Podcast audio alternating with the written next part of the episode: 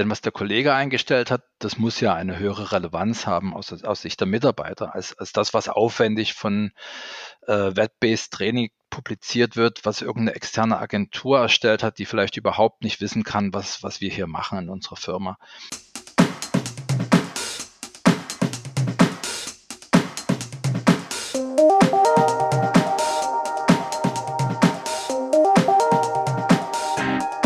Herzlich willkommen zu einer neuen Ausgabe der Lernkurve, dem Podcast für alle Fans von Corporate Learning and Communication. Wir schauen mit unseren Gästen auf aktuelle Themen und Entwicklungen rund um Lernen und Kommunizieren in Unternehmen. Mein Name ist Dirk Schwendt. Unser Thema heute User-Generated Content. Welche Potenziale hat User-Generated Content? Was ist beim Einsatz zu beachten? Und dazu habe ich zwei wunderbare Gäste heute. Das sind meine Accenture-Kollegen, die Maria Magdalena Bauernfeind und der Tom Eppendorfer, die beide Erfahrung mit User-Generated Content haben, aber in, in, in ganz unterschiedlichen Rahmenbedingungen. Hallo Maria, hallo Tom. Hallo. Servus. Vielleicht mal so allgemein User-Generated Content. Die meisten von uns kennen das irgendwie als äh, äh Marketing-Instrument äh, äh, bei Instagram zum Beispiel, wo es vor allem darum geht, äh, Authentizität für bestimmte Inhalte oder Produkte zu schaffen, wo es dann nicht mehr so die reine platte Werbebotschaft sein soll, sondern idealerweise kommt das eben ja, authentisch an und schafft Vertrauen dadurch, dass es jemand Bekanntes ist, äh, äh, jemand, dem man Vertrauen schenkt, der für ein Produkt wirbt, so nach dem Motto, ja, wenn der das einsetzt, wenn der das kauft, dann muss es gut sein. Ja. Und diese Logik lässt sich ja prinzipiell auch auf das Thema Corporate Learning, Corporate Communication übertragen. So nach dem Motto, jetzt, wenn meine, meine Kollegin das Video gedreht hat, dann muss es relevant sein, dann muss der Inhalt relevant sein. Und es ist ja auch schon, so wie wir das sehen, in vielen Unternehmen User-Generated Content zumindest ein kleiner Teil der Learning-Strategie. Und jetzt wollen wir das als Anlass nehmen, mal zu schauen, ja, wie groß ist denn dieser Anteil? Was sind die Do's und Don'ts? Was ist User-Generated Content? Überhaupt? Und vielleicht fangen wir damit mal an, Maria. Ähm, ja, was versteht man denn und nach deiner Erfahrung und deiner Sicht äh, äh, unter User-Generated Content vielleicht jetzt jenseits der einer, einer lexikalischen Definition? Wie, wie verstehst du User-Generated Content? Naja, für mich ist User-Generated Content, dass User, also Endnutzer, den Content, welcher Art auch immer der sein mag, selbst machen, anstatt dass dieser von Experten kreiert wird. Und super Beispiele, wie du ja vorhin schon gesagt hast, ist zum Beispiel Instagram, aber wie ich finde auch zum Beispiel YouTube. YouTube stellt ja quasi die Plattform dar, aber die ganzen Videos, die Inhalte, die kommen ja von den Endnutzern, nicht von den Experten, die die Plattform entwickelt haben. Mhm. Okay. Jetzt ähm, User-Generated Content kommt von den Anwendern, kommt von den Lernern. Jetzt sind wir ja alle in, in, in Unternehmenswelten unterwegs und wissen, dass es dort oft sehr stark definierte, vordefinierte Prozesse gibt. Und da drängt sich natürlich die Frage auf, wie, wie frei, wie wild in Anführungszeichen darf denn überhaupt der Erstellungsprozess von, von User-Generated Content üblicherweise sein? Was, was seht ihr da in, in Unternehmen bislang? Weil das, eigentlich passt das ja nicht so richtig zusammen. Die Vorgaben, die Prozesse, die im Unternehmen wo da sind, auf der einen Seite und das, hey, die User, mach mal irgendwas an Content auf der anderen Seite. Tom, wie ist da deine Sicht oder deine Erfahrung? Also der Beitrag von User-Generated Content ähm, im nennenswerten Umfang zu steuern, ist, ist wirklich schwierig. Oft entsteht ungeplant ähm, ein Beitrag. Es gibt zahllose Angebote in Unternehmen, Chatgruppen, KX-Plattformen, Blogs, die vor sich hin dümpeln, obwohl sie gut gemacht sind, professionell erscheinen. Andere gehen durch die Decke, was die Nutzerzugriffe und die Beteiligung betrifft, obwohl sie eher einen provisorischen Charakter haben. Es ist wirklich schwer, das zu determinieren. Man kann eine Rahmenbedingung schaffen, eine möglichst optimale Rahmenbedingung äh, und dann hoffen, dass sie genutzt wird. Aber eine wirkliche Planung ist an der Stelle wirklich schwierig. Und bei diesen Rahmenbedingungen ist vor allem erstmal Vertrauen zu nennen. Also ein, ein Nutzer ist auf einem ähm, oder ist geneigt, ein User-Generated Content abzugeben, also selber Inhalt zu generieren, wenn er erstmal weiß, es ist relevant, nicht nur für ihn, sondern auch für andere. Also das, was er schreibt, brauchen andere, können andere nutzen.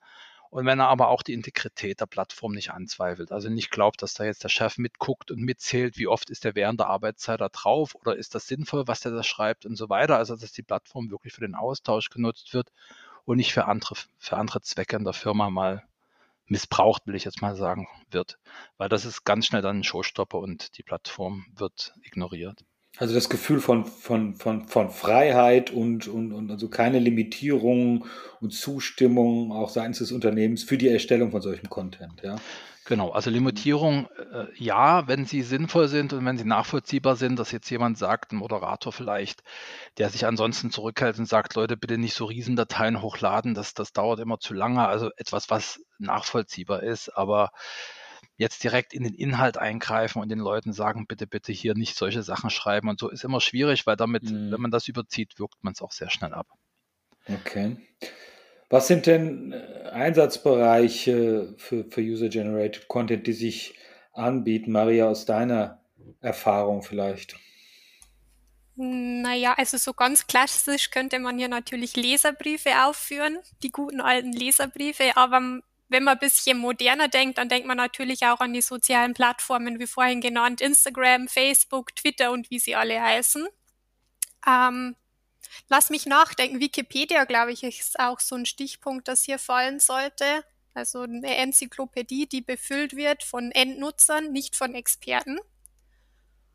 Oder natürlich auch äh, Rezensionen. Also das können entweder klassische Bewertungen vom Lokal nebenan sein, wenn man jetzt die Entscheidung treffen soll, hm, geht man jetzt doch lieber zum Griechen oder zum Italiener oder welcher ist der beste Italiener in der Umgebung aber auch die Kundenbewertungen auf Online-Shops. Soll ich mir jetzt dieses Top kaufen oder doch lieber das andere?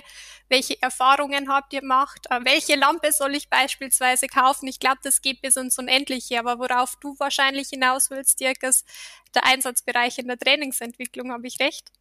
Ja, im Corporate Kontext generell, ob jetzt für, für Corporate Learning oder Corporate Communication, da ist das ja oft, äh, es gibt ja vielleicht so Derivate von diesen Formaten, die du genannt hast, äh, ähm, aber es ist ja häufig nicht so, dass die Unternehmenskommunikation oder das Lernen eben auf unternehmensexternen Plattformen stattfindet, sondern dass irgendwie versucht wird, im Unternehmen zu halten, weil es da ja auch um unternehmensspezifische äh, Themen geht. Ja, da ist natürlich die Frage, was sind das, was sind vielleicht auch Themenfelder, für die sich da äh, das anbietet oder für diese Erfahrung gibt. Ja, also vielleicht muss man muss ja auch nicht die, vielleicht die ganze Breite jetzt schon sehen was sind denn Themenfelder, wo du das schon mal gesehen hast, Maria, wo, wo, wo solche User-Generated Content-Formate äh, zum Einsatz kommen?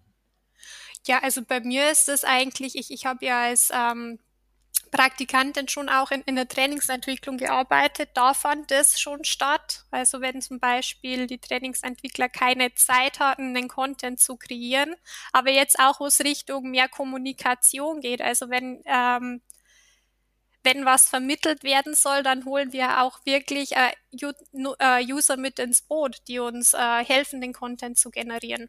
Und die dann auch sagen, ja, wir haben das jetzt selber versucht, unseren Leuten zu sagen, was, was in Zukunft passieren wird, aber wir bekommen es nicht so gut hin. Könnt ihr uns da unterstützen? Die User werden gefragt oder die User bitten um Unterstützung? Bitten um Unterstützung. Okay, also sozusagen die, die, die das, das, das wilde, die wilde Komponente fragt nach Unterstützung für die Formalisierung dessen, was sie an, an, an Inhalten beizutragen haben. Okay, genau. interessante, interessante Dimension. Wenn wir auf die Medien, auf die Formate schauen, Tom, welche Medien und Formate eignen sich für User-Generated Content, welche nicht? Also generell kann man sagen, Erfahrung, ja.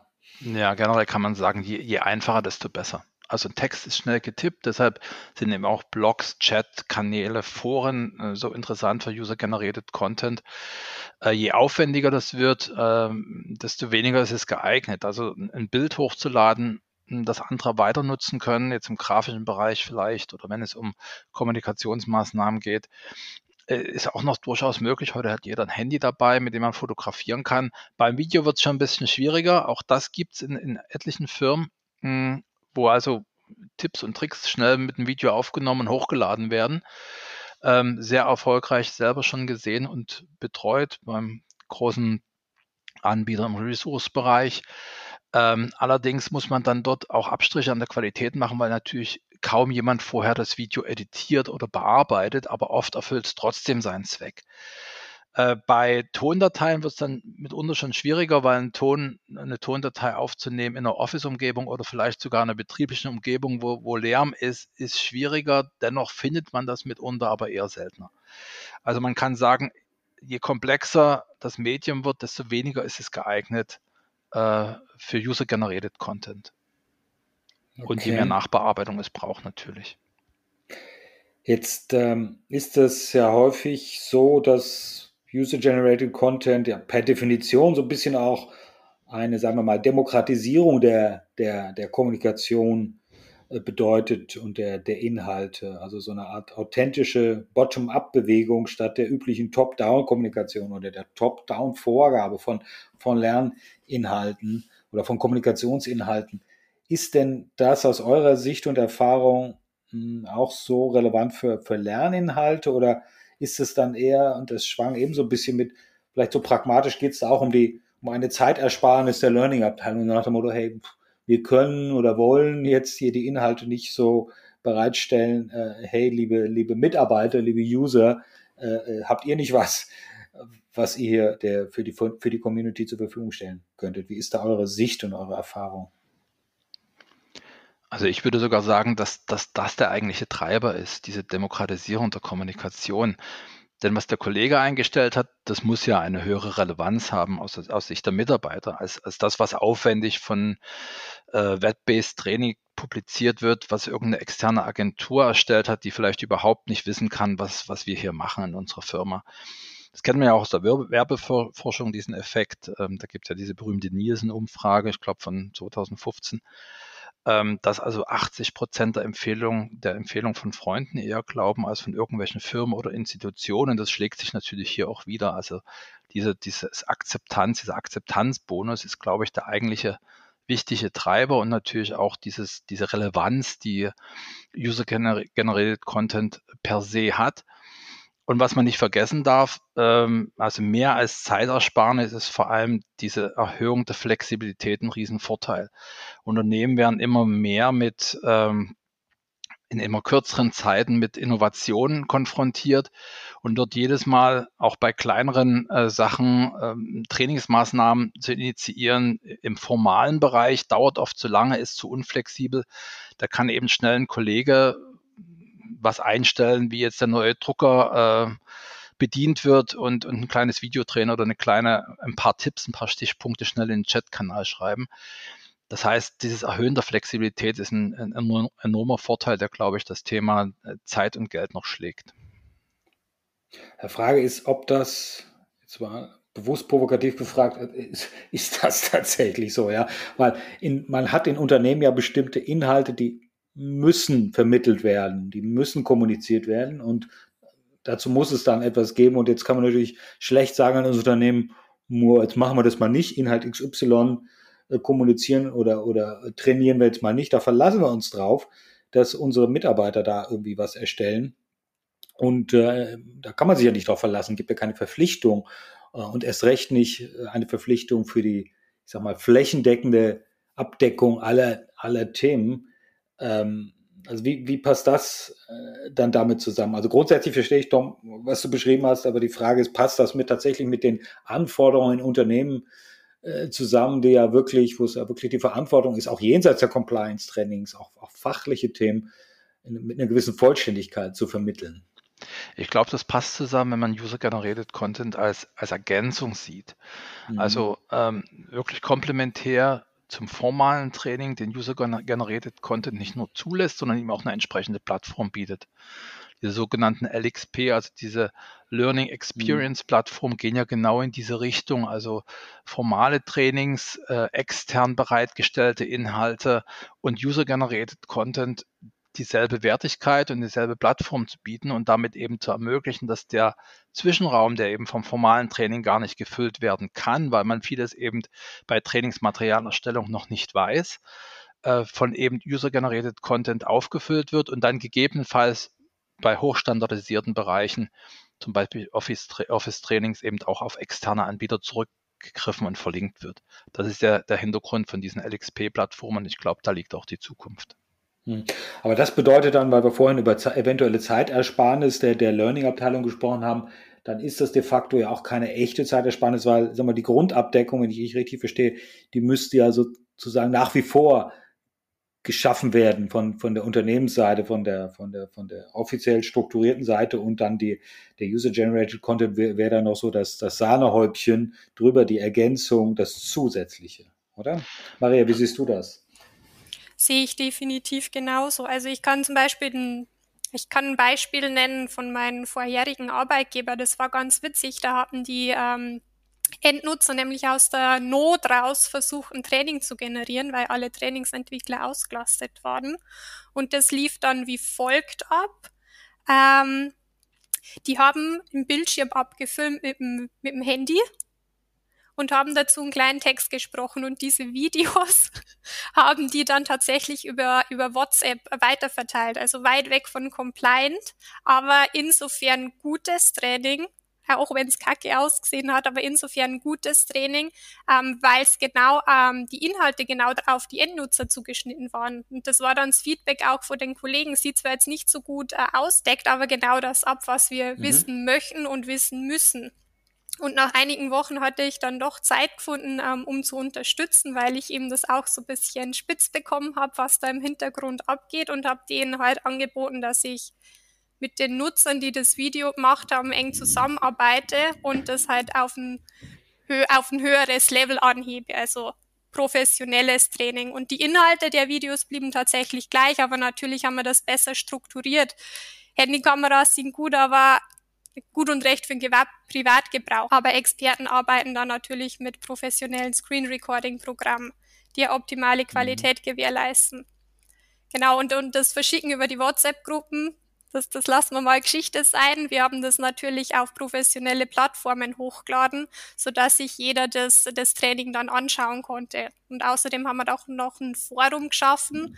Das ist dann auch wieder User-Generated Content. In dem Forum konnten die, also da haben wir die ganzen Endnutzer reingepackt und die konnten halt Fragen stellen und die wurden dann von anderen Nutzer wieder beantwortet.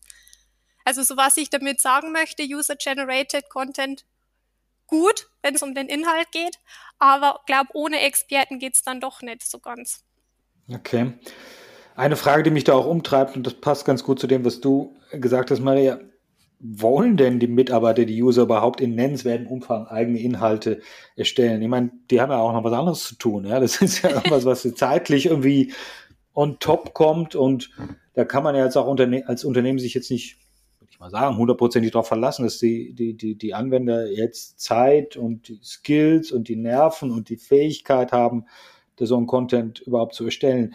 Äh, oder, also, das würde ich als einen Aspekt sehen, der, der vielleicht noch kritisch wäre, äh, um das tatsächlich in die Breite zu bringen. Wie ist da eure Erfahrung? Oder Vollkommen berechtigt, muss ich sagen, Dirk. Und es, es war auch so, dass die irgendwie schon Bock hatten, das zu machen, aber als ich dann damit um die Ecke kam, hey, lasst uns das nochmal in gut machen, mhm. dann kam halt schon direkt so von wegen, ja, äh, jetzt schon wieder oder wieso? Es, es gibt's ja, es ist zwar nicht gut, aber jetzt, äh, jetzt dann auch mehr Arbeit reinstecken, genau wie du gesagt hast, wir haben auch noch anderes oder Besseres zu tun. Aber letztendlich hat es denen super Spaß gemacht. Also, dass man einfach auf die gleiche Ebene mit den Endnutzern steigt, dass man sich das von ihnen erklären lässt und die quasi als, als Experten in die Höhe hebt. Das haben die ganz toll gefunden. Und ja, es, es kam dann direkt eine Anfrage, können wir das nochmal machen? Das hat so viel Spaß gemacht. Der und der Kollege hat davon spitz gekriegt, können wir das mit dem zusammen machen? Okay, cool. Wie ist da deine äh, Sicht, Tom? Ich denke, es ist vor allem eine Frage der Relevanz für den Mitarbeiter. Also sieht er dort wirklich selber einen Vorteil, diese Plattform zu benutzen und mhm. denkt er, dass seine Kollegen davon einen Vorteil haben? Ich habe ähm, das bei eben dem vorhin erwähnten ähm, Konzern im Energie- und, und, und Ressourcenbereich selber erlebt, dass Mitarbeiter, die also auf Ölplattformen überhaupt keine Chance haben, dort ähm, erstmal an den Rechner zu gehen und sich ein PDF durchzulesen, dass die einfach ihr Handy genommen haben. Und wenn sie da eine, mhm. eine kaputte Pumpe mit einer Büroklammer und einem Taschentuch repariert haben, das schnell gefilmt haben, hochgeladen und die Kollegen haben das dann auch genutzt und selber sind sie eben auch in dieses Portal gegangen, das eigentlich für was völlig anderes gedacht war, dieses Videoportal im Unternehmen und haben dort geguckt, ob irgendein Kollege schon dasselbe Problem hatte. Und diese Plattformen mit den selber hochgeladenen kleinen Handyvideos hat alles geschlagen von den Benutzerzahlen. Das heißt, weder das firmeninterne Learning Management System noch irgendwelche formalen Präsenztraining und so weiter kam auch nur in die Nähe dieser Nutzerzahlen. Ähm, hing eben damit zusammen, dass es eine Relevanz hat, dass die, dass die Kollegen eben in diesem auch Umfeld überhaupt keine andere Möglichkeit hatten, als dieses Medium zu nutzen. Es war einfach der praktischste Weg und dass die Firma eben nicht den Fehler gemacht hat, das später zu formalisieren. Also zu sagen, wir schmeißen jetzt eure kleinen dreckigen Handyvideos raus und machen das alles auf Hochglanz und damit ist abzuwerten, sondern die Mitarbeiter hatten dort äh, fast alle Freiheiten. Da wurde eben auch mal ein Tipp gegeben, wo man jetzt in welche Kneipe man gehen kann, wenn man wieder an Land ist. Das wurde drin gelassen, nur wenn eben jemand völlig übers Ziel hinausgeschossen ist. Also wirklich diese, diese Integrität, dieses Vertrauen in der Plattform ganz bewusst geschaffen und diese, diese kleinen technisch völlig unzulänglichen, aber brauchbaren und ausreichenden Videosnippets akzeptiert und später das Ganze eben auch auf, auf solide Beine gestellt, technisch, weil man gemerkt hat, das ist genau das, was die, was die Leute brauchen und nutzen und was ihnen hilft. Wobei, wenn du sagst, die Pumpe mit der Büroklammer repariert, das ähm, klingt da schon ein bisschen gruselig. Äh, ist das dann tatsächlich Best Practice? Und da sind wir natürlich schnell bei der Frage, wie sehr muss der Inhalt äh, der da eingestellt wird, dann auch äh, reviewed werden, qualitätsgesichert werden, im Zweifel auch im Nachhinein. Ähm, ist natürlich ein, ein, weites, ein weites Feld. Ähm, ich stelle es mir zumindest schwierig vor, wenn, da gezeigt wird, wenn, wenn da sehr mal sehr handfeste äh, äh, und non-compliant Dinge möglicherweise auch gezeigt werden, dann, dann kommen wir wieder genau in den, in den Spannungsbereich der, ja, wie sehr ist das kontrolliert oder wie sehr ist es frei, ja, der User-Generated Content. Naja, ein, ein spannendes, spannendes Umfeld. Vielleicht zum Abschluss an euch beide die Frage, wie, wie ihr, wenn wir in die Zukunft schauen, das seht äh, in den nächsten, sagen wir mal, Jahren. Wie, welche Rolle wird User-Generated Content in Zukunft spielen? Wird sich das verändern? Ähm, wie, wie ist da euer Blick in die Glaskugel? Ich denke, dass User-Generated Content mit der Beschleunigung von Innovationen im Unternehmen eine immer größere Rolle spielen wird. Also ich denke, es wird so ein, so ein, selbstverständlicher Bestandteil der Lerninfrastrukturen in vielen Unternehmen sein. Das hängt natürlich immer auch von der Unternehmenskultur ab, aber in progressiv aufgestellten Unternehmen, die ihren Mitarbeitern auch vertrauen, an, an, an der Stelle ihnen gewisse Freiheiten lassen und die es geschafft haben, eine offene und fehlertolerante und vielleicht auch kollaborative Unternehmenskultur zu schaffen, weil das ist die Voraussetzung, damit Mitarbeiter ihre Erfahrung freiwillig teilen. In solchen Unternehmen, denke ich, wird das ein fester Bestandteil der, der, äh, des, Lern des Learning-Ökosystems sein. Mhm. Maria, wie siehst du das? Ah, ich glaube, das ist wie bei den Autos. Da wird es in Zukunft ein hybrides Modell geben. Also klar sind die mhm. Experten un unersetzlich und, und die braucht man nicht, um zuletzt zu kontrollieren, ob, ob das alles passt und seine Richtigkeit hat. Aber ich glaube, dass die, die Endnutzer ja immer, immer mehr ins Spiel kommen. Okay, Endnutzer kommen immer mehr ins Spiel. Ein schönes Schlusswort. Vielen Dank, Maria, vielen Dank, Tom, dass ihr da wart. Vielen Dank für das Teilen eurer Einsichten.